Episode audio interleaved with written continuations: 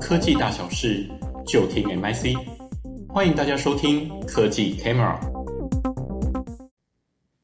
各位听众，大家好，欢迎收听新创微开箱，我是主持人淳安。新创微开箱是一个分享资策会 MIC 对国际科技新创研究的节目。在这个节目中，我们会用十分钟左右的时间，跟各位分享一家我们觉得值得关注的科技新创企业。今天我们要介绍专注于车载支付的新创公司 Car IQ，同时也邀请到专精于研究行动支付的廖家燕分析师。嗨，家燕！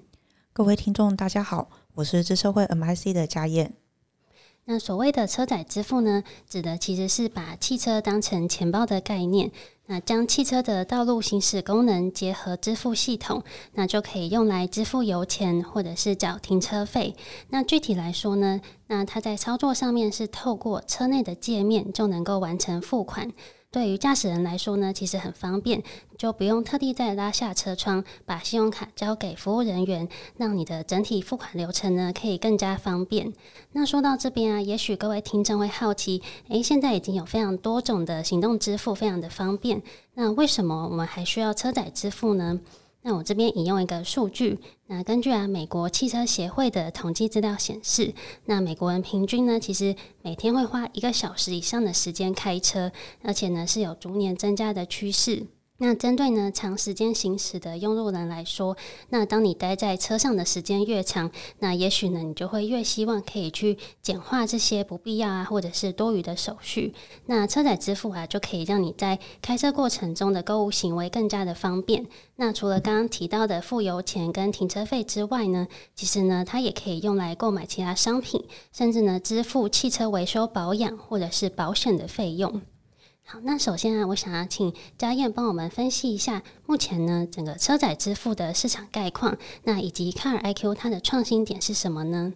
好的。那首先我们可以看到的是，其实随着像目前物联网的技术发展的情况底下，其实具有联网功能的车辆也逐渐增加。在这样一个情况底下，其实也进一步带动了车载支付市场的成长。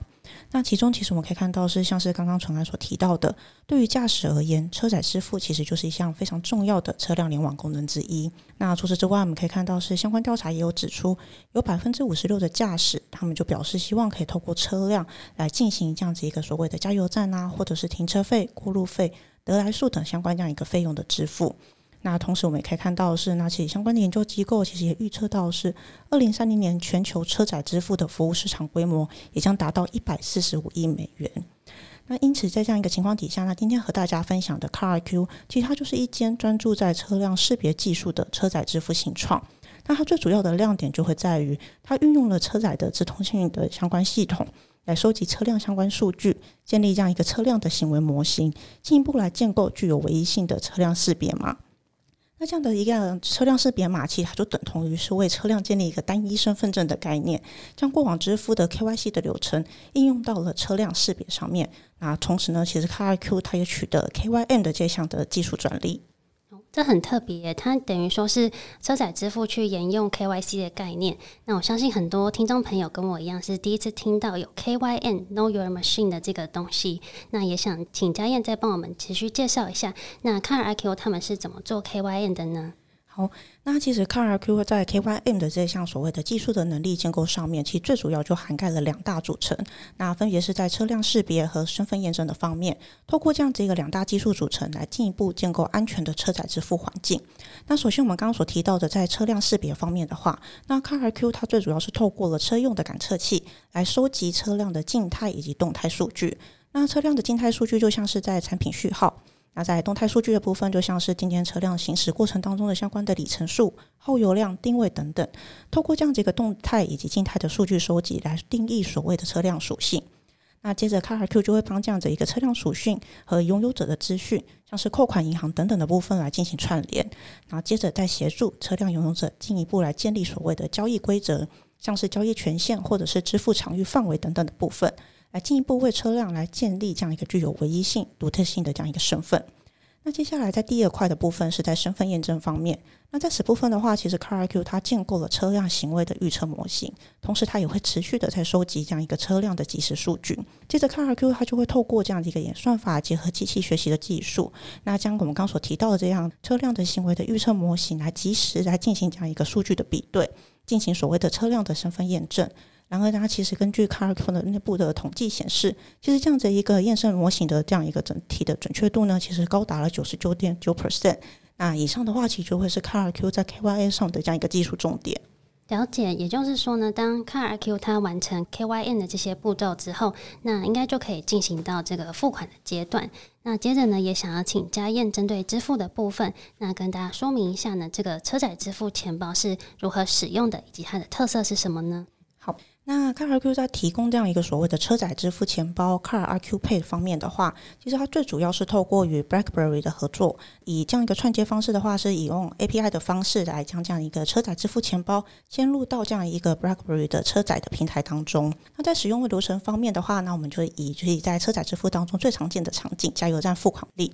那今天当这样一个联网车辆已经嵌入了这样子一个 CarIQ 的钱包之后，那今天驾驶它其实到加油站进行加油的过程当中，它只需要在车载荧幕上确认它的加油机台之后，接下来 CarQ 就会在云端上开始进行车辆的身份识别、交易授权确认等等的相关作业。因此，其实对于驾驶而言，他今天只需要在加完油之后，其实他就可以立刻的离开这个加油站。整个过程当中，驾驶都没有必要再进行所谓的这样一个付款，或者是在装置上进行身份确认的这样一个动作。了解哦，原来 CarIQ 的合作伙伴是 BlackBerry。我这边可以讲一个题外话，因为前阵子呢，刚好有听朋友说他看过这个 BlackBerry 的电影，那其实它有点像纪录片啊，就是诉说当时曾经市占率最高的这个黑莓机，那在 iPhone 出现之后呢，开始慢慢衰退的故事。那我这边就不要剧透太多，但是我蛮推荐大家去看看这部电影。好，那虽然呢，这个黑莓机啊，它已经走入历史，那但是从这个案例也可以发现，BlackBerry 其实它还是有在做一些软体的开发。那像今天跟大家介绍的这个 CarIQ，它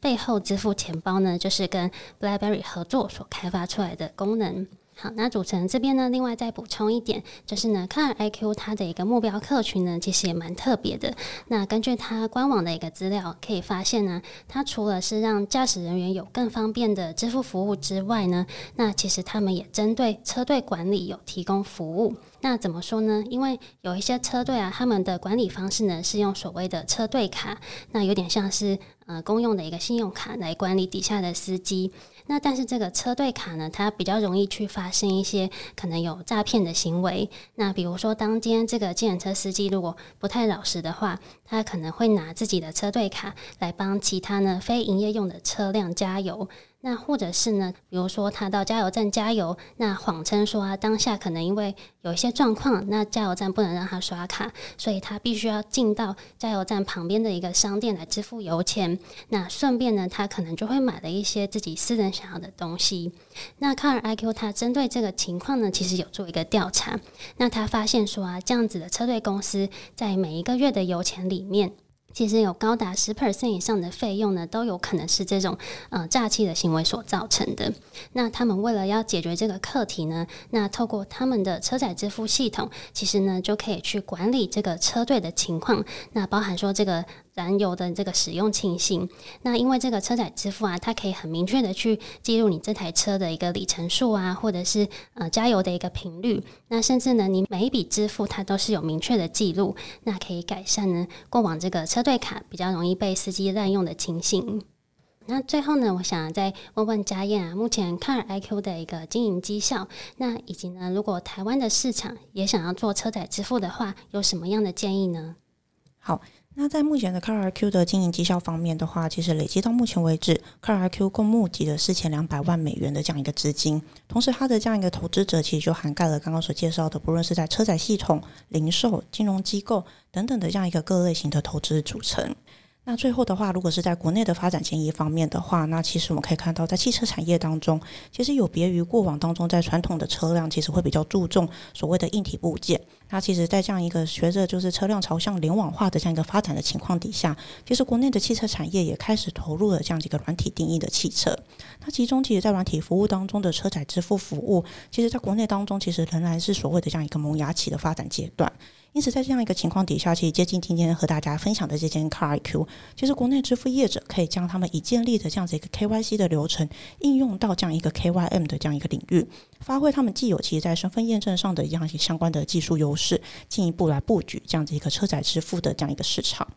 那除此之外，其实我们可以看到是，如果我们从场域进行观察的话，其实国内支付业者可以先瞄准，就是以交通领域当中以车辆为中心的这样一个支付的相关的金融需求。例如，像是可以从加油站、汽车的保养维修、充电桩等等的场域来进行布局。那同时的话，也可以结合这样一个所谓的车载系统的相关数据分析，透过与金融合作的这样一个合作方式，进一步来提供保险理赔、贷款等相关的衍生性的这样一个金融服务。